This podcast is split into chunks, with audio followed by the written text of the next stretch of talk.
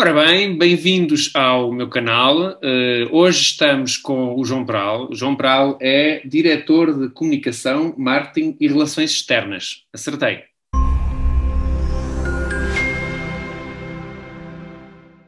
Assustaste, tiveste que ir à cábula, que o nome é grande, não é? Exatamente. Então, o que é que faz um diretor de comunicação, marketing e relações externas da EML? Olha, Manel, é uma boa pergunta e é uma boa. Antes de mais, muito obrigado pelo convite. Eu é que agradeço. Uh, obrigado por, por, este desafio de estarmos aqui a conversar. É sempre um prazer conversarmos e, e deixarmos este registro. Um, naquilo que é o meu nome, uh, o nome de, de, das funções que eu faço agora, uh, comunicação e marketing, acho que é mais ou menos autoexplicativo.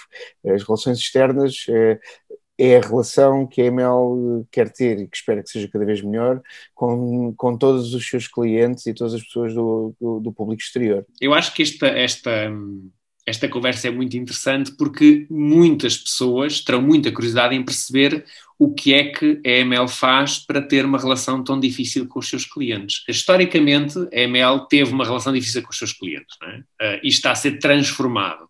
O que é que está a ser feito, o que é que já foi feito, o que é que está nos planos da EML para transformar essa, essa relação? Um, tu começaste por usar uma, uma, frase que eu acho muito interessante e que eu vou, que eu vou agarrar, que é o que é que a EML faz para ter uma relação tão difícil? E eu acho que a, pergunta, eu não sei se a pergunta se foi, foi um acidente, mas foi um bom acidente, porque, porque eu acho que, acho que a EML de facto durante muitos anos fez isso durante muitos anos, a EML fez coisas para manter a relação difícil. Uh, não porque o fizesse intencionalmente, mas porque tinha as suas prioridades orientadas para, para outros focos e para, para outras abordagens. Isso mudou, e neste momento eh, acho que o mundo mudou, e não estou só a falar do contexto em que estamos, estou a dizer, o mundo, o mundo já tinha mudado, mudou, uh, e hoje em dia já não é aceitável uh, que uma empresa, por um lado, tenha só uma abordagem um, em que, que não tenha escuta ativa dos seus clientes. Uh, e por outro lado, a verdade é que a ML ampliou muito a sua ação nos últimos 5, 6 anos em particular, muito a sua ação. A ML já não é, é uma, é uma, empresa que foi do estacionamento à mobilidade. Portanto, a ML já não é uma empresa de estacionamento. Historicamente, a empresa tem 25 anos e nestes 25 anos a ML começou por ser uma empresa de estacionamento e de eh, muito focada na, na, regulação do estacionamento de superfície, sobretudo, e, portanto, aquilo que as pessoas tipicamente dizem, a empresa das multas e dos bloqueios. E isso era uma coisa que, se calhar, no princípio, eh, não era uma, podia não ser uma, eu não estava cá nessa altura, portanto, também não, não, não vou fazer essa apreciação, mas, mas talvez não fosse uma descrição injusta. A verdade é que andou, houve muito caminho já, já feito, e a EML hoje em dia é uma empresa de mobilidade, o estacionamento é de facto uma, de, uma, das áreas de intervenção, mas já não é a única, e além de não ser a única, nós não temos vergonha da nossa ação, isso é uma coisa que é importante dizer, que é muitas vezes as pessoas, hoje em dia, porque como nós temos a, as bicicletas, a Gira, que é um sucesso e que é um sistema de bicicletas partilhadas, temos a relação com os parques, uh, temos a semaforização, uh, temos a construção das ciclovias da cidade, imensas obras que fazemos na cidade, e as pessoas muitas vezes acham que, um, que nós achamos mais interessante falar disso do que para, para fugir ao tema do estacionamento. E eu, uma das coisas que eu te queria deixar claro é que a EML tem muito orgulho e muito uh, no trabalho que faz. O que a EML não tem feito não, não, foi, não é não ter orgulho no trabalho que faz, mas não tem uh, conseguido, historicamente, contar bem a sua história. Uh, talvez por falta de foco, Uh, não, não, teve, não houve durante muitos anos uma preocupação em, em, em passar uma narrativa consistente daquilo que se fazia. Uh, a título de exemplo, posso dizer que poucas pessoas têm noção que a EML já ganhou imensos prémios europeus, especialmente no contexto europeu, mas não só europeus, mas no contexto europeu, imensos prémios europeus de, de, de preocupações de mobilidade, de, de, abordagens sustentáveis a essa mobilidade, etc. E coisas que nós assimilamos, mas que depois não, não promovemos. Hoje em dia, nós estamos neste momento a decorrer o programa Vox Pop, que é um programa, de, um programa europeu de sinergias da mobilidade, que, que no fundo que junta. Uh, todos os players de mobilidade da cidade e os põe a comunicar uns com os outros, e esse programa é um programa europeu e é liderado pela EML.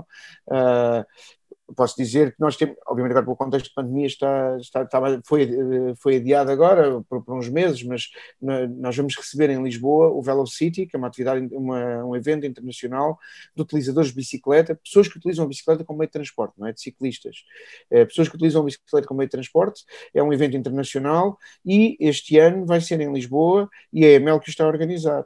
Portanto, nós temos, nós temos uma ação que é muito ampla e que por razões diversas uh, nunca comunicámos, eh, nunca, nunca comunicámos porque durante muitos anos não nos preocupámos em comunicar.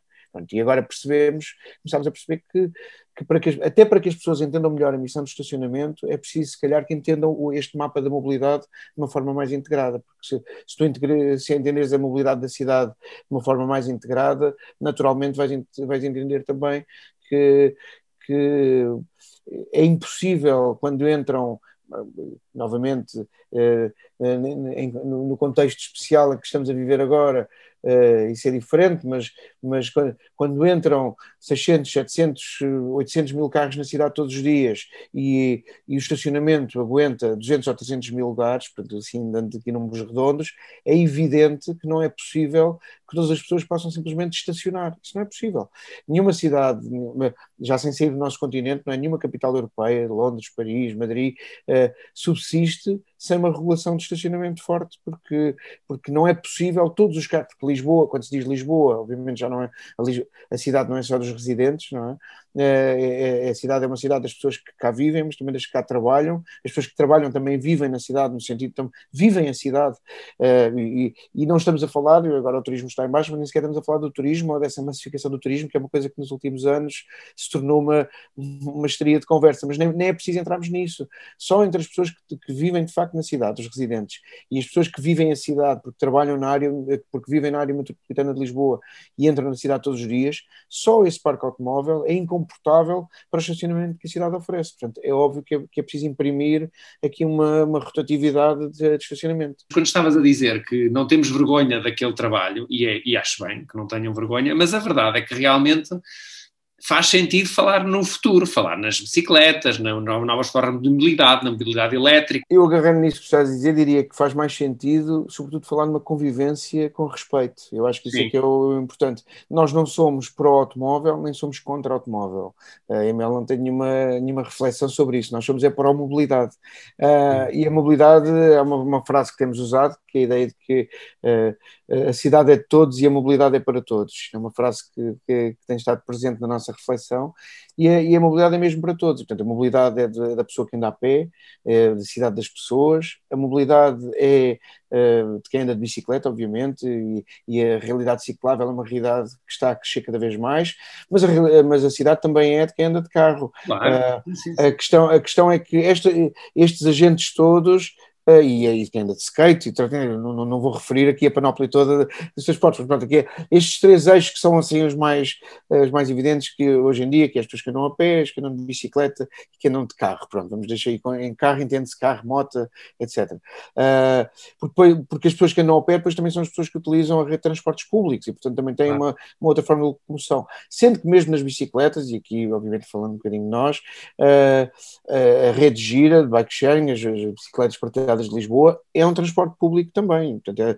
a, a ideia da rede Gira é ser um transporte público individual uh, que, que, também está ao serviço da cidade e, portanto, uh, uh, e aqui, lá está, a tal questão do respeito. Uma pessoa hoje em dia que entra na cidade um, isto pode ser verdade para um residente ou para quem vem de fora, um residente pode sair de sua casa, deixar o carro estacionado à porta de casa uh, e fazer parte do caminho a pé, depois a essa altura pega numa bicicleta do sistema de bicicletas partilhadas e faz mais dois quilómetros de bicicleta e depois faz esse last mile, faz a pé ou faz de metro ou faz num, num autocarro de carris, enfim, uh, esta, esta ideia do Mobility as a Service, que é uma coisa que, que, se fala da, da, mobilidade integrada através de, várias, de vários formatos, é, é de facto aquilo é, sobre o qual a EML hoje em dia reflete. Portanto, não é, é errado achar que nós somos contra os carros, também é errado achar que nós somos pró-carros, porque não, não estamos em nenhum desses momentos. Agora, somos a favor do respeito e de uma convivência e de uma cidade onde as pessoas possam todas circular. A EML, é, neste momento, é responsável também pela gestão semafórica da cidade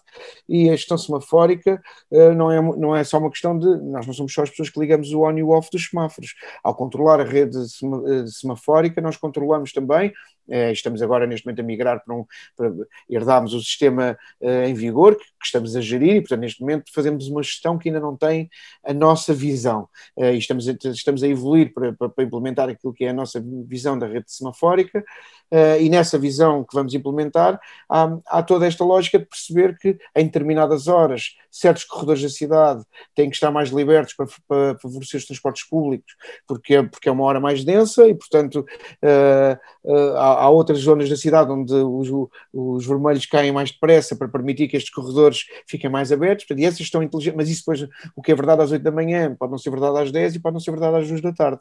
E, portanto, a rede de semáforos, isso também é verdade em todo o mundo, uhum. a rede de semáforos tem que ser uma rede inteligente para conseguir entender as necessidades e, e, as, e, as, e as pressões de trânsito da cidade todas as horas. Sou mais fanático é contra a ocupação dos passeios pelos carros. E isso é uma coisa que a EML, a meu ver, eh, tem de facto um papel importantíssimo. E há muita gente que o reconhece. Manuel, uma coisa que, que nós temos sentido muito é que cada vez mais os residentes, pelo menos, entendem a nossa missão. E isso uh, deixa-nos felizes porque é, é um sinal de que as pessoas, quem mora em Lisboa, quem de facto mora em Lisboa, percebe a diferença entre uh, uma altura, havia uma altura em que as pessoas sentiam que esta foi a rua onde eu cresci e depois diziam, então mas eu agora tenho que pagar para estacionar na rua onde eu cresci e, e bom, isto na verdade os residentes uh, não, não, não, não, há, não, há, não há pagamento de parquímetro para os residentes na rua onde moram, não é?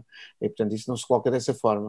Uh, mas a verdade é que quando a EML entra numa determinada rua, duas coisas acontecem e as pessoas muitas vezes não têm essa percepção, que há duas coisas que acontecem quando nós entramos no que se chama em linguagem ML, quando, quando uma zona passa a ser tarifada, ou seja, uma, é, ou, ou em linguagem comum, quando a EML chega ao nosso bairro. Quando as pessoas dizem, é, a EML chegou ao meu bairro. Quando a EML chegou ao meu bairro, há duas coisas que acontecem. Uma é que nós, e nós temos um departamento de grande obras que faz isso, uma é que nós recuperamos tudo, é porque quando a EML chega, chegou ao meu bairro, eh, os passeios cambados, os canteiros velhos, etc, etc, tudo isso passa a estar arranjado, nós recuperamos o, o bairro antes de entrar esse período tarifado. E a segunda coisa é que os, os residentes voltam a ter lugar para estacionar. Nós temos grandes exemplos disso, especialmente em zonas onde havia bocas de metro e as pessoas vinham de fora de Lisboa e usavam aquilo como zona de largada de carros para depois entrarem na rede de metro. E, e isso eu percebo que isso faça sentido para quem vem de fora de Lisboa, mas se, se isso for a rua onde qualquer um de nós mora, nós não vamos gostar disso. E, portanto, nós sentimos a diferença com esses residentes, precisamente nessas zonas mais tensas, quando a EML passou a regular a zona, os residentes puderam voltar a estacionar. E isso não tem tudo certo e nada de errado, não é? E, e, há de ser sempre uma dinâmica que não é fácil, não é? Essa questão de sabermos que entram mais carros do que, aqueles que a cidade consegue comportar, uh, há de existir sempre alguma tensão com o utilizador ou o cliente da EML. Existe sempre uma tensão grande e por isso é que a EML tem que saber contar bem a sua história. Ao mesmo tempo que contamos esta história e fazemos a revolução do estacionamento, temos também este compromisso que, que temos assumido de contribuir para a solução. A rede, a rede Gira é um bom exemplo disso, uh, o, o, o, investimento progressivo que estamos neste momento, em que estamos neste momento a trabalhar na, na lógica da mobilidade elétrica, precisamente para favorecer favorecer a mobilidade elétrica é outro exemplo disso. Ao dia de hoje, enquanto, enquanto estímulo precisamente essa mobilidade elétrica, uma cidade mais sustentável, os carros elétricos, 100% elétricos, não pagam para estacionar dentro da cidade, porque têm o que nós chamamos de dístico verde e não pagam estacionamento. Isso, obviamente, é um estímulo, eh, é um estímulo a, essa frota elétrica e nós vamos, estamos, estamos no caminho de ter outros investimentos e outra, uma abordagem mais, mais intensa à mobilidade elétrica, precisamente porque a nossa missão não é só uh, regular o estacionamento, é também criar soluções de mobilidade, ajudar a cidade e contribuir com a Câmara uh, e com o universo municipal na reflexão dessa mobilidade de, de quais, quais, são as soluções do futuro. E, e obviamente, é... importando boas práticas de outras cidades e aprendendo com, com, o que é, com o que é bem feito em todo o mundo. E, se, e sentes que essa relação um, com a ML é muito diferente, por exemplo, consoante a geração, ou consoante eu tenho ou não tenho, uh, uso a gira, há uma diferença na relação. Uh, há aqueles que ainda acham que a ML é a mesma coisa há 20 anos atrás. Fizeste várias perguntas e a resposta a todas elas é sim. Sim, há pessoas que ainda acham que a ML é a mesma coisa que há 20 anos atrás, mas isso é só porque estão, é, estão desinformadas, mas eu, não, mas eu não acho que a culpa seja do acho que uma empresa tem sempre a missão de, de informar os seus clientes, quer dizer, há sempre uns resistentes mais teimosos que nunca, uh, uns gauleses, sempre uns gauleses, mas, mas, tirando, mas tirando, tirando esse pequeno reduto, no geral, se, se existe uma grande massa de pessoas que ainda não percebeu, então, claramente, somos nós que não estamos ainda a encontrar as formas mais interessantes de contar a nossa história e a nossa narrativa, e, portanto, é, é sinal que temos que continuar a trabalhar. Mas a verdade é que quando falamos com as gerações mais novas, uh, as gerações mais novas têm uma relação muito pacífica com a ML, uh, como usaste um exemplo, que é o exemplo da Rede Gira. A Rede Gira é uma porta de entrada muito grande para uma relação positiva com a ML, e temos o registro de muitas pessoas muitas pessoas numa geração mais nova, e quando eu digo geração mais nova, estou a falar de pessoas que estão agora entre os 18, 19 e os 25 anos, nessas pessoas há muitas pessoas que não têm esse histórico, esse imaginário do eu não gosto de ML. É, nós com quem colocamos essa questão e essa questão não se lhes coloca, eles não têm, não têm histórico de, de ficarem zangados com alguma vez terem tido uma discussão com o fiscal da ML. Uma das coisas que eu posso dizer da minha própria experiência quando cheguei à empresa foi o quebrar desse mito, não é? Quer dizer, é, é há um imaginário, ouvem-se muitas vezes histórias de, pá, do fiscal da EML que nós recebemos isso no atendimento, é? agora recebemos muito pouco, mas, mas, mas, mas no passado isso acontecia muito. Uh, uh, foi mal criado, ele, ele disse-me não sei o quê, disse-me e depois nós vamos ver vamos ver, e, e, na verdade as histórias muitas vezes não, não, não se passaram como as pessoas, as pessoas estão, estão, num contexto muito emotivo e percepcionam as relações de uma maneira diferente. Os, os fiscais da EML são profissionais, são profissionais, como eu e como tu, uh, fazem um trabalho, não têm nenhum juízo de valor, não gostam mais do carro branco do que do carro azul, uh, não, não fazem nenhum juízo de valor em relação. Uh, em relação a, a uma determinada abordagem, têm muitas vezes uma, uma ação preventiva e pedagógica, e isto é verdade, em que entram numa rua e muitas vezes percorrem uma rua até ao fim, e isto as pessoas todas dirão, comigo não foi assim, uh, mas a verdade é que nós sabemos é que isto é verdade, muitas vezes percorrem a rua até ao fundo e começam a avaliar os carros de, de, do, do fundo para cá precisamente para dar tempo uh, a serem vistos e porque, porque a nossa missão, a missão da EML não é multar, a missão da EML é regular o estacionamento e muitas vezes essa regulação faz-se com a ação pedagógica, por isso é que os fiscais eram verdades, não andavam a civil e, e, só multavam, não é? Quer dizer, andavam, podiam andar devidamente identificados e ter um badge aqui que os identificava perante a lei e chegavam lá e multavam. Porque é que eles têm uma farda que diz EML nas costas? Quer dizer, é porque, porque querem ter uma visibilidade. E falando nisso, Manuel, vou, vou, aproveitar essa deixa para te contar. Nós, há mais ou menos há dois anos atrás, criámos uma estratégia que chamámos na altura a estratégia de alto impacto, porque uma das queixas que nos faziam, e as pessoas agora, depois de quem, quem ouvir isto, pode, da próxima vez que se cruzarem com uma carrinha da EML, podem reparar nisto. Uh, uma das queixas que nos faziam era que a EML entrava às escondidas nos bairros, especialmente a carrinha dos bloqueadores. A carrinha dos bloqueadores, pá, eles entraram às escondidas de propósito para nos apanhar. E, isso não acontece. Isso não acontece. digo isto aqui em, em, elogio dos meus colegas que trabalham nas carrinhas bloqueadores, isso não acontece. Eles estacionam a carrinha e começam a fazer o seu trabalho. O que acontece é que a carrinha era toda, era, era, tinha uma caracterização baixa, porque era genericamente branca e tinha uma risca azul onde dizia ML. E então muitas vezes as pessoas não se apercebiam que estava ali a carrinha da ML e portanto isso dava. E como nós queríamos desmistificar essa narrativa, redecorámos as carrinhas todas, e as carrinhas hoje em dia, as carrinhas de bloqueadores da ML, têm uma alta caracterização cheia de riscas, têm um logo gigante, são em azul e verde e tal, riscas de todo lado, têm mais riscas que as ambulâncias do INEM, uh, precisamente para que as pessoas possam, quando a carrinha dos bloqueadores entra numa rua, chega a uma determinada zona, as pessoas possam ver, epá, está ali a carrinha da ML. A nossa carrinha é super caracterizada, os reboques são super caracterizados, vêm-se ao longe e é precisamente para terem, é intencional, para que tenham uma ação pedagógica e para que as pessoas que se, se de repente veem o reboque e lembram-se que deixaram passar, inadvertidamente deixaram passar o ticket, terem tempo de ir lá regularizar a situação. Portanto, a missão da EML não é multar, é regular o estacionamento. É, nesse âmbito, nesse âmbito. Toda a gente foi só ali dois minutos, mas nós temos, uh, temos uh, alguns dados que nos dão, nos dão uma média, nos dão uma média de que as pessoas, por norma, deixam o carro 26 minutos uh, acima daquilo que é o tempo que deviam. Eu fui só ali dois minutos, continuamos a ter esses casos pontuais, mas já não é tão gritante como era aqui há uns anos e, e as pessoas continuam, há sempre pessoas que foram só ali dois minutos, mas, mas por norma as pessoas têm, têm, uma, têm uma relação com o estacionamento e com o espaço público cada vez mais, mais, mais, mais civilizada e mais cívica sobretudo, mais cívida. Porque a relação com, com, o espaço público não é uma relação com a ML, essa ideia é errada, é? É, uma, é uma relação com o outro. Ele estaciona em segunda fila, não estou a chatear a ML, estou a chatear a pessoa que está na primeira fila e que em determinada altura quer, quer sair e não consegue. Ou, como nós temos esse registro, de uma, pessoas que estacionam em segunda fila e de repente três uh, provocam uma fila, porque na, naquela rua não se consegue passar, e três carros atrás está um autocarro da Carris e o autocarro de Carris leva 50 pessoas. Portanto, a pessoa que foi só ali dois minutos ao multibanco atrasou a vida a 50 pessoas que estão dentro do autocarro da Carris. É, e às, às, vezes essa, essa relação entre esse peso entre, entre, os fatores é que eu acho que é importante quando as pessoas, quando as pessoas ganham essa consciência, acho que estão a ganhar, uh, uh, é essa preocupação com o outro, a cidade vive-se de uma forma mais tranquila e a nossa ação é mais bem entendida.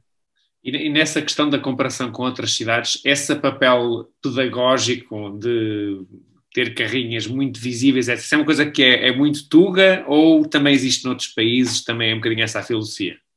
Uh, não, não, também existe noutros países. Eu, eu, eu, posso dar um exemplo, por exemplo, que uh, uh, por exemplo, Paris tem uma ação, tem, tem uma ação também tem uma, uma lógica de, de, de, de, trânsito muito preocupada com a ideia, eles estão a tentar criar também a ideia da cidade dos 15 minutos, em que é fácil, é, em 15 minutos chega-se a qualquer lado. Uh, eu lembro que Roma tinha, em Roma eles têm uma coisa que se chama Roma Capital, que é, que é toda a comunicação do município e, e que faz uma grande caracterização também de, uh, dos elementos, portanto eu acho que acho que isso é uma preocupação, uh, nós não usamos nenhum benchmark específico, específicos, é isso que estás a perguntar. Portanto, saiu de uma reflexão nossa, mas diria que era uma coisa muito arrogante da nossa parte dizer, é pá, fomos nós que nos lembramos que, que uma grande caracterização dá uma boa ação pedagógica. Tentar perceber se é verdade aquela ideia que a pessoa tem, se calhar com o alemão não precisa de aviso nenhum, aquilo é assim mais rigoroso, e em Portugal é que se faz esse papel um bocadinho mais latino, não sei. Ah, não, não, isso eu, isso, isso, isso eu acho que talvez seja, isso eu acho que talvez seja verdade. Acho que isso Paris é bastante latina, não é? Também. Sim, sim, sim. E Roma também, é? E Roma também. Falaste aí por alto mas é uma coisa que se nota na ML, é a parte de transformação tecnológica. O que é, o que, é que está aí na, na, na vossa berra, calha? Na calha, na berra, calha. além do e-park e de outras coisas, o que é que... Olha, tudo converge para a mesma coisa, Manel, e isto é uma área na qual tivemos o, o privilégio também de, de, contar com aqui com a tua colaboração uh, neste campo, que é uma das transformações que nós estamos a fazer muito grande neste momento, é no atendimento, e, e voltando a perceber a nossa conversa, quando tu perguntavas o que é que é dizer relações externas, as relações externas são também os serviços de atendimento da EML, é a forma como a EML atende os seus clientes. Uh, durante muitos anos, a EML, inclusive, é verdade que a EML, tem, EML relaciona-se com os cidadãos e com os utentes, que foi sempre as pessoas que nós usámos, e num passado mais recente começámos a referir uh, às pessoas que interagem connosco como clientes, um bocadinho para, para, também para corrigir, ou para afinar, não vou dizer corrigir, mas para afinar a nossa cultura interna da lógica de serviço. E esta ideia de que as pessoas não têm que se relacionar connosco porque sim, uh, não tem que cruzar connosco porque nós somos uma empresa cujo acionista é o principal e único é o município de Lisboa. Uh, nós, somos, nós somos uma empresa que, como todas as empresas, tem de conquistar os seus clientes e, e os clientes conquistam-se com um bom serviço. Uh, e ao mudarmos essa lógica, isso despertou-nos uma necessidade de conhecermos melhor o nosso cliente. Quem é o cliente ML? Porque uma coisa é, é, se nós sentimos que as pessoas têm uma relação connosco de obrigação, e quer dizer, têm que tirar um dístico e pronto, porque têm mesmo, ou têm que pagar a multa porque têm mesmo, ou têm que usar a bicicleta porque têm mesmo. Bom, então podemos ser uh, mais fechados sobre nós mesmos e ter esta relação mais ausente. Agora, a partir do momento em que nós queremos ter esta lógica de serviço, em que queremos ouvir o cliente, perceber qual é este processo de mobilidade que ele faz, a tal, este, a tal, mobil, a tal coisa de mobility as a service, esta mobilidade integrada da pessoa que usa o carro, usa a bicicleta, também anda a pé, também entra na rede de transportes da cidade, etc. Se nós quisermos conhecer essa pessoa, temos de conhecer a relação dessa pessoa com a ML. E para isso nós estamos com um processo em, de transformação digital como tu sabes e como a maior parte das pessoas hoje em dia, especialmente as pessoas que estão a ver estes processos, sabem a transformação digital, embora se chame digital, é sobretudo uma transformação de comportamentos. A transformação digital é uma transformação de atitudes e de comportamentos. Uh, uh, quando se diz que deixamos de usar o fax, o tema não é uh, desligar o fax da ficha. Não é, essa não é a transformação digital. O tema é que meios alternativos de comunicação é que nós passamos a ter, como é que nós nos relacionamos agora que deixámos de usar o fax, não é? Portanto, e a transformação digital é em cima destes, destes pequenos pormenores. E quando nós queremos conhecer o cliente ML, temos de perceber uh, como é que ele se relaciona connosco. E, e, o que é que quer dizer como, é que ele se relaciona connosco? Uma pessoa que tem uma avença no, no parque uh, no nosso parque da Manel Gouveia ou em Campo de Ourique. É a mesma pessoa que tem um dístico de residente, uh, porque tem, tem, uma, tem uma avença no sítio onde trabalha, para, para, estacionar o carro, mas também tem um dístico de residente à porta da casa onde mora.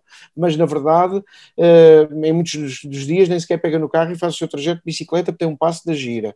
E se calhar vai ser uma pessoa que vai, o carro até é elétrico, portanto, se calhar até vai ter, ou tem um carro elétrico, se calhar vai usufruir da mobilidade elétrica. Uh, nós, nós precisamos de conhecer, se tem a parque, uh, uh, nós, nós, precisamos de conhecer essa realidade dele, precisamos perceber quando é que ele interage connosco. Por exemplo, quando ele liga para o call center ou quando escreve para nós, nós precisamos de perceber uh, qual é o histórico dele. Pronto, isso na EML era uma coisa que historicamente nós não tínhamos essa cultura, nunca nos tínhamos debruçado sobre isso e portanto não tínhamos essa, essa, essa abordagem cultural e, e, tínhamos obviamente muitos registros, mas esses registros estavam segmentados. Tínhamos tudo toda a, todas as micro-relações estavam, estavam registadas, mas não estavam integradas. E agora estamos a fazer um esforço muito grande em, a favor do cliente. Novamente, não é a favor da EML, é a favor do cliente, é a favor da, desta relação que queremos que seja melhor e mais ágil, este entendimento de, de, das necessidades de mobilidade. Estamos a fazer um esforço e de transformação digital para integrar todas estas comunicações e para que as pessoas percebam, sempre que falam com, com o atendimento da EML, nós ficamos com esse registro. Por outro lado, queremos melhorar, é uma coisa normal em todas as empresas, queremos melhorar os nossos índices, né? queremos melhorar os nossos níveis de serviço. Quando eu, em particular, cheguei ao atendimento, saiu uma notícia sobre isso no, no jornal e tudo, que era a EML não atende o telefone. Era assim, a notícia era assim. Era qualquer coisa, não era exatamente assim, era qualquer coisa. É, telefone. E, e, não, e, isto foi, e esta notícia saiu, pai, foi para ir no mês em que eu agarrei no atendimento. Lá. E esse, caramba, pá, como é que é, como é, que é isto? A gente não tem o telefone. E, e, e, obviamente o primeiro pensamento é assim, pá, esta malta do call center, pá, se calhar não está a fazer bem o trabalho. E depois quando tu começas a lidar com, com o call center, percebes que tens uma equipa de profissionais super qualificada, super apaixonada, e não estou a dizer isto uh, só como elogio faço, é verdade, é verdade, temos uma equipa super apaixonada uh, que trabalha no call center, super, super focada nesta ideia de, de serviço ao cliente, então, então porquê que isto não está a resultar? Lá está, porque estavam-nos a faltar estes nós, e foi aí também que posso fazer esta publicidade, mas que é generosa, de, que contamos também com, com, a tua, com o teu contributo e com a tua reflexão e ajuda, uh, e portanto sabes que isto que eu estou a dizer é verdade, uh, porque aquilo que fizemos foi começar a, a juntar as pontas de, destas conversas e perceber, da mesma forma, nós tínhamos um histórico de pessoas que estavam há seis e sete, seis e sete meses à espera de uma interação com a EML. Da mesma forma que tinham pessoas que pediam dísticos de, de estacionamento, residentes, que pediam dístico, que têm direito, para estacionar o carro à porta de sua casa e nunca mais haviam falado disto, não sabiam onde acaba o dístico, ou estavam a, se diziam, ou pelo menos uh, devolviam-nos que estavam à espera, estou há três meses à espera do meu dístico, Uh, nós chegámos a ter um momento, isto no, no, primeiro contexto de confinamento, que obviamente uh, uh, depois, depois, de, depois de se terem desligado os parquímetros, houve uma acumulação de serviços que contribuiu, e chegámos a uma altura em que tínhamos aquilo que nós chamamos um backlog, tínhamos um backlog de 6 mil dísticos por emitir. Ora, 6 mil dísticos na cidade de Lisboa é, é, muita gente. E posso dizer que neste momento uh, temos esta celebração da vitória, por acaso isso também saiu no jornal, conseguimos o objetivo dos dísticos zero. Nós neste momento temos zero dísticos em atraso em relação aos residentes da cidade. Portanto, as pessoas, as pessoas que estão a fazer dísticos neste momento têm resposta ao dia, ao dia, ao dístico que mandaram fazer. E isso, obviamente, para nós foi um grande progresso e o mérito é todo da equipe. Sim. Não, isso nota-se até no espírito com que as pessoas estão também a abraçar as coisas, isso, isso nota-se. Um, Diz-me uma coisa, o, e em relação ao, ao, João Peral, como é, que, como é que foste parar a esta área? Como é que de repente, agora de repente tens o atendimento? Onde é que isto veio? É uma boa pergunta, Manel. Uma boa pergunta. uma boa pergunta. Uh, uh, olha, Manel, eu acho que eu, uh, o meu background, meu background é, é, é consultoria de marcas e publicidade, é, é o meu background original, e estratégia de marcas. Mas no meio, no meio disso tudo, eu sempre fui uma pessoa que trabalhei com o pensamento lateral e, e, e com a transformação desse pensamento lateral em ação. Uh, já tive a oportunidade de liderar muitas equipas na, na, na minha vida profissional. Uh, cometi alguns erros no princípio do percurso, como toda a gente, fui aprendendo uh, e, e, e, aprendi sou, acho, acho é sempre difícil, para mim é sempre mais difícil ser, ju, ser juiz em causa própria sobre isso, mas sobretudo eu acho que sou um provocador, uh, um provocador consequente. Pronto. Gosto muito de agitar as águas e de, e de ajudar à transformação. e em determinado momento eu, tava, eu, já, eu já tinha esse papel uh, na comunicação da EML, uh, na comunicação e no marketing, e a administração entendeu que, que este meu perfil transformador podia contribuir para ajudar uma equipa que já tinha tudo para funcionar, porque tinha, que tinha uma série de pessoas válidas e, e capazes eh, no atendimento, e lá está, se calhar fazia falta alguém que tivesse um bocadinho de pensamento lateral, e, e esta abordagem de olharmos para as mesmas situações com ângulos diferentes, e pronto, e esses ângulos diferentes trazerem-nos novas respostas.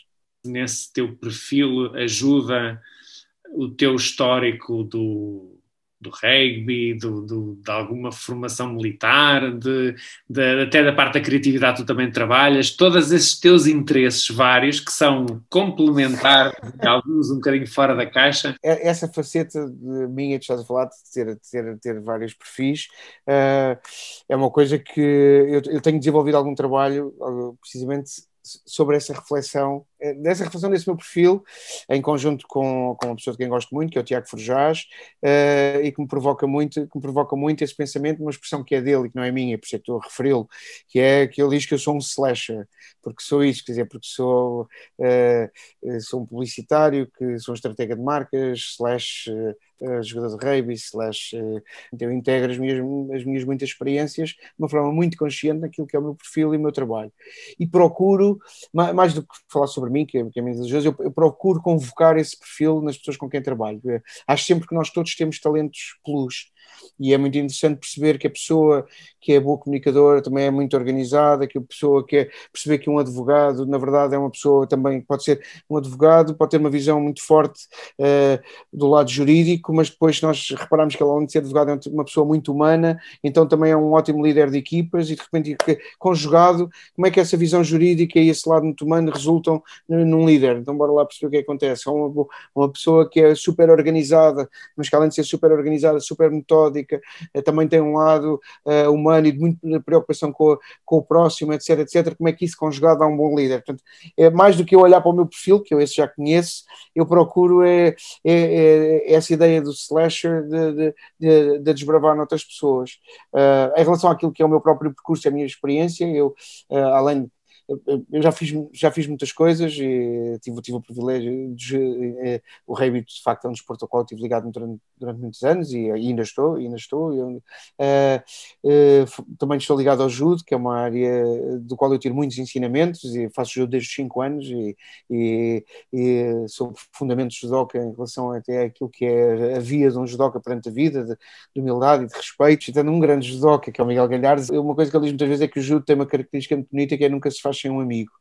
E eu acho que essa ideia de cooperação, a ideia de que nós já controlamos 50% do combate, é uma coisa que eu procuro levar muito para as minhas equipas e para o trabalho. E, e, quando se trabalha com o cliente, em particular, é muito importante ter essa noção, não, não na ideia do combate de judo, mas na ideia da partilha de equilíbrios, na ideia de que, ok, eu, eu, eu, ando um bocado, mas ele também vai andar um bocado, e, e por muita formação que se dê às pessoas do call center, e, e sabes isso uh, muito melhor do que eu até, uh, o cliente de repente dá uma resposta improvisada e, e, as pessoas têm que saber reagir a esse improviso. E isso é outra das minhas áreas de paixão, é o teatro improviso, no qual tenho, tenho, tenho, feito, feito algum percurso nos últimos anos. E uma das coisas que o teatro de improviso nos ensina, por exemplo, é uma regra que é a ideia do yes and, a ideia do, do aceitar e somar. E se, se aquilo que me dizem numa chamada de call center, em vez de eu, de eu fechar a porta e dizer sim, mas o que o senhor não sabe é se eu ouvir com escuta ativa aquilo que a pessoa me disse e disser compreendo o que me disse, então eu acrescento que se calhar a solução para si é tal. De repente estou, em vez de dizer sim, mas, estou a dizer sim e, que é a grande regra do teatro de improviso. E parece um pormenor, mas não é, é um por maior se, se, se nós transformarmos isto em funções. Portanto, isto para dizer em, em, suma, como é que eu levo o meu perfil para o trabalho é assim, levo, levo todos estes pequenos ensinamentos uh, do que é, que é, do que é, que é a minha, minha vida múltipla e procuro partilhar essa experiência e como eu próprio procuro ter escuta ativa, estou muito atento a tudo aquilo que aprendo com a minha equipa sempre. Eu tenho aprendido imenso no atendimento, é muito, é uma viagem super interessante, porque há pessoas no atendimento da ML que estão há 20 anos no atendimento e, portanto, tem imensidade muitíssimo. Eu, não é? Por acaso coloquei estas perguntas, porque, quer dizer, eu imagino também do lado lá Obviamente a pessoa tem interesse em saber como é que está a ML, qual é que são as perspectivas, eh, porque é que as coisas foram assim, para onde é que estão a evoluir, mas somos seres humanos, não é? E portanto claro. Eh, também é interessante perceber o que é que é a pessoa que está ali atrás e porque é que este percurso encaixa ou não encaixa bem com uma determinada pessoa. Olha, há uma coisa, há uma coisa em que eu acho que posso dizer com alguma modéstia que o meu perfil faz diferença e relaciona-se com esta ideia do slasher, de, deste neogeneralismo de fazer muitas coisas, que é uma das coisas que eu não tenho, eu não, eu não tenho muito medo de falhar. Uh, isto parece um bocadinho uma frase de, de pacotes de cereais, ou, ou, aqueles memes que circulam, né? não tenho medo de falhar quando a vida me dá pedras, eu não sei o quê. Mas, mas, não é, eu faço uma jangada uh, uh, e tento não ir ao fundo. Mas não é isso, não é? Não é um desses memes. Desses livros neste momento, Agora, pensando bem, se tal fungar-se assim. é isso, é, é, não, não, não, mas, mas aqui não é tanto. Mas eu, de facto, não tenho, não tenho medo de falhar, uh, porque tenho aprendido ao longo da vida, uh, ao longo da vida tenho aprendido que o custo de não arriscar é muito pior do que, do que o prejuízo de arriscar e falhar. E, e pronto, a vida a mim tem-me ensinado essa lição e, e, e, e, quanto mais eu aprendo essa lição, mais me torno um arriscador. Não sei se essa expressão existe, um arriscador, porque vou tentando, e por isso é que eu experimento muitas atividades, e experimento muitos desportos e muitas, muitas, muitas, muitas dinâmicas, porque há, acho que não há. Se nós sentimos que o ambiente onde estamos é seguro, o risco de falhar é reduzido. E isso é uma das coisas que eu levo para o meu trabalho. Uma das coisas que eu digo, especialmente às FIAs diretas, não é? Como se diz na e-mail, as minhas FIAs, já as pessoas que trabalham diretamente comigo, é que, que podem, pior do que decidir mal é não decidir, não é? Isto não sou eu que digo, é um princípio de gestão. Eu, e, e, e, e, e o que eu digo às minhas equipas é decidam sem medo, decidam sem medo, que é, eu apoio sempre. Depois corrigimos juntos, se for uma grande asneirada, corrigimos juntos o prejuízo, ou na, mas, mas na maior parte dos casos, se houver alguma coisa a afinar, afinamos para a próxima. A experiência é isso. É às vezes há coisas que eu penso, pá, eu se calhar não faria assim, ou ficou este ou aquele ponto, se calhar por salvaguardar, e aí acho que podemos ter uma conversa a seguir ao processo e corrigir para a próxima. Mas acho que esse, esse safe environment em que as pessoas se movem, essa ideia de que as pessoas podem arriscar e podem tentar, um, traz-nos benefícios tão grandes na, na, na, criatividade, no pensamento lateral, na oportunidade de, de, de fazer diferente, que o custo do, do, das pequenas falhas e das vezes em que se ao, lado, ao lado, se nós tivermos a capacidade de encaixar isso, quer dizer, obviamente que é preciso que, que a pessoa não seja um total loser, não é? Não, não seja a pessoa que se engana mais vezes. Portanto, quando se diz estas coisas, tudo isto entra dentro. Por isso é que existem os líderes, não é? Por isso é que é, é no final do dia estou cá eu para perceber se, se, se esta pessoa é um caso perdido ou não. Quer dizer, dizer, estas coisas são sempre bem escritas nos livros e ditas na, em conversas boas como a nossa. E depois na prática, pá, está bem, mas o tipo é um, é um grande danabo, como é, que, como é que se faz? Está bem, se é um grande danabo, a essa altura tens que o tirar da posição. É óbvio, mas não é isso que estamos a falar. Estamos a falar de pessoas que não são um grande danabo, pessoas que são super competentes, que acertam em 90% das decisões, que decidem bem, que trabalham bem e a quem nós damos esse espaço para que essas 90% em que eles acertam uh, o façam com confiança. É desse perfil. Quando se diz espaço para arriscar, obviamente é para esse perfil, não é para a pessoa que é um grande atrapalhão. Não é? Em relação ao rugby, os franceses têm uma, fra uma frase dizem que o rugby, o rugby é a escola da vida. Embora as coisas dos desportos dizem isso de si mesmos, mas, mas, mas, é, mas os, o rugby é a escola da vida. E, e o rugby tem essa. Tem, eu acho, é a razão porque, porque essa frase foi cunhada uh, se calhar uh, tem a ver com a diversidade que existe numa equipa de rugby. Ao contrário, por exemplo, de uma equipa de futebol, onde, obviamente, ou de handball, ou noutros esportes, em que o perfil há uns mais altos e tal, e já sabe, o mais, há um mais, mais largo e tal, e, e isso condiciona a posição, mas no rugby a diversidade é muito grande, porque de facto há o gordinho, há o grandalhão, há o super rápido, uh, os perfis são muito marcados, e isso abre uma possibilidade numa equipa de rugby que é toda a gente tem lugar toda a gente tem lugar. Qualquer pessoa, quando se diz assim, uh, epá, devias experimentar o rugby, as pessoas às vezes dizem, epá, eu não tenho corpo para o rugby. Uh, isso não estamos a falar, obviamente, a um nível profissional, não é? Um nível claro. profissional e para jogar nos séniores, mesmo em Portugal, que não é um profissional, mas semi-profissional, para jogar nos séniores na primeira na divisão de honra, que é o, o nível mais alto, é claro que já estamos noutro calibre, ninguém começa a jogar aí, não é? Estamos a falar das crianças.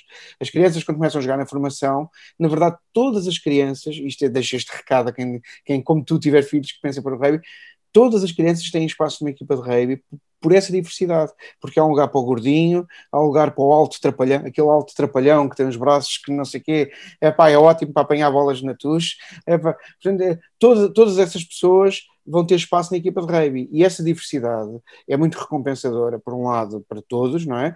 E por outro lado, é uma grande lição de vida de como é que, como é que uma equipa se constrói dessas forças todas tão diversas. E acho que eu, eu sempre interpretei essa, essa frase dos franceses uh, com isso. No caso do judo, uh, que também é a escola da vida, no ângulo, etc., tem esta coisa, o judo, é a Unesco identifica o judo como o melhor desporto para crianças e jovens até aos 21 anos.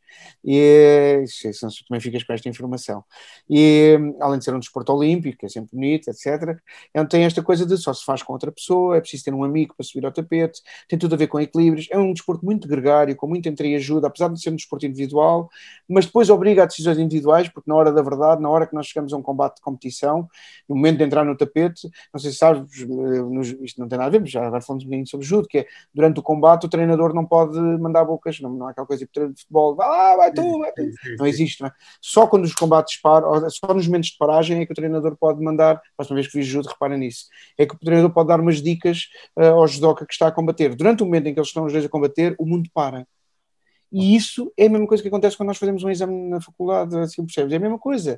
É há um momento em que tiveste todo o treino do mundo, preparaste com os teus amigos, estudaste em conjunto, mas há momentos na vida em que és tu que tens que gerir o desafio. E, pronto, e, aí o, rei, o, o judo nesse aspecto acho que é uma grande escola também. E eu estava a pegar na questão da, da, da liderança porque eu quando a primeira formação, já com, quando criei a Happy Work, dei uma a primeira formação para as chefias, eu criei um bonequinho, portanto havia o bonequinho do atendimento uh, e depois precisava de criar um boneco para o supervisor. Qual é que era a característica que era mais marcante no supervisor? E foi imediato a confiança imediatamente. Enquanto no atendimento andei ali e tal, e depois criei a figura do senhor Empatia, uhum. uh, e depois na, na, parte da escrita foi a senhora Clareza, porque também, pronto, era, tinha que encontrar ali uma palavra que sintetizasse depois de trabalhar a própria formação. Mas no caso do supervisor, é que nem hesitei, a confiança, e ainda hoje, é engraçado, vou lendo coisas, e por mais que leia, nada me desmente, eu continuo a achar que o que não é um processo fácil. A questão da confiança é um processo muito complexo. Acho que acabei de ler há pouco tempo um livro do Paulo Finuras só sobre o tema da, da confiança e de facto é um, é um tema, um temão, não é? Um, a confiança que o próprio tem e a confiança que se projeta nos outros, não é? E eu acho que isso que tu estás a falar, no fundo, é quase como uma espécie de rede protetora. Tu, ao, hum, é porque tu confia, tens que confiar nos outros para que os outros devagarinho comecem a confiar em ti. Não há outra maneira, que é a questão do risco que estavas a falar, não é? E deixar as pessoas falhar, etc. Isso só acontece porque tu foste criando uma espécie de rede protetora e a rede existe. Isto eu também falar um bocadinho alto, mas é porque tu confias naturalmente nas pessoas. Pois claro, se a pessoa te provar ao fim de 10 vezes que falha sempre, isso é outro problema, isso é outra história. Claro, claro, por isso há, isso há outros desafios. Pronto. É outros desafios. E também é para isso que as pessoas existem, que os líderes existem. Mas à partida, confias. E, portanto, e essa questão, eu imagino no rugby, se tu não confiares na, na, na, tua equipa, quer dizer, aquilo é, é, tem que existir essa confiança. Uma coisa muito interessante no rugby, e eu convido-te a ver um jogo de rugby comigo e eu faço essa, faço essa... Quando estivermos noutra fase, sem... Essa observação, sim, essa observação assistir num pub, quando tivermos, vamos a um pub, é assim, jogos ah, de rugby só se vêem de duas formas, é ou ao vivo, que é o ideal, ou então num pub Uh, com os amigos. Lá para ao vivo. E, e, e, em Lisboa há vários sítios, há vários sítios onde isso é possível e onde tem todo, tens todo esse, até porque Lisboa é uma cidade internacional e portanto tens todo esse ambiente cheio de malta internacional e com, com muito espírito.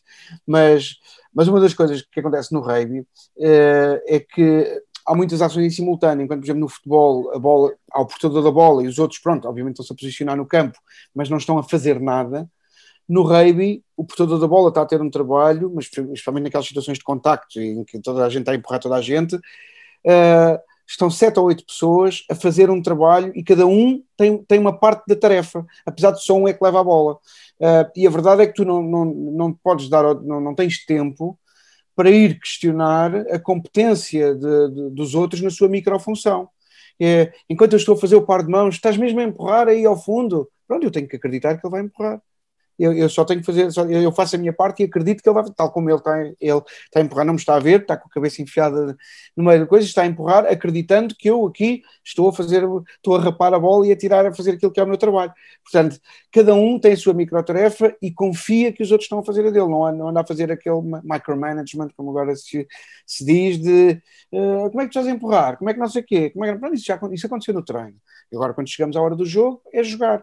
E essa coisa mágica do, do rugby, que é de, de, as tarefas que se fazem em simultâneo, tem, acho que tem, tem, tem uma ponte muito grande com o trabalho que fazemos nas empresas, sem dúvida. Uma das vitórias que tivemos também, uh, e para fechar, uma das primeiras coisas que eu disse foi sair no jornal a dizer a Emel não atende o telefone. e nesta semana em que nós estamos a conversar, pela primeira vez desde que, pelo menos desde que toda a gente se lembra, a Emel fechou um dia com zero chamadas por atender. Quer dizer que atendemos todas as chamadas que nos fizeram, não, não tivemos sequer uma única chamada perdida. A EML eh, é uma empresa muito mais descontraída do que, do que a narrativa que tem passado. No, no geral, o ambiente da EML, e tu tens andar connosco, a EML é uma empresa muito informal, uh, onde as pessoas têm um trato muito, uma, uh, um espírito de colaboração grande e, e um, temos, temos precisamente um foco grande na inovação e, e deixámos que historicamente se instalasse uma imagem tóxica nossa, porque obviamente tínhamos uma parte da nossa ação é uma ação difícil e agora estamos também do lado da comunicação, mas também do lado do atendimento na relação direta com as pessoas, a tentar corrigir isso para que percebam que a missão da EML é, é trabalhar nesta cidade uh, que é para todos. E também já agora deixar aqui uma mensagem que é, uh, eu trabalho com muitas empresas diferentes, isto é uma mensagem até mais, mais em geral, não é só em relação ao, à questão da EML. Um, é que há uma, uma, diferença grande entre o que a sociedade pensa, ou as pessoas em geral, e hoje em dia estão muito zangadas com a vida, e com o Covid as coisas não melhoraram, estão cansadas de várias coisas, umas com razão, outras não tanto. Um, e eu ainda não tive uma empresa que eu visse que propositadamente tratava mal os clientes. Eu não vi nenhuma. Obviamente, umas trabalham melhor que outras, isso é muito óbvio, e umas estão a evoluir num caminho e outras no outro, enfim, depende.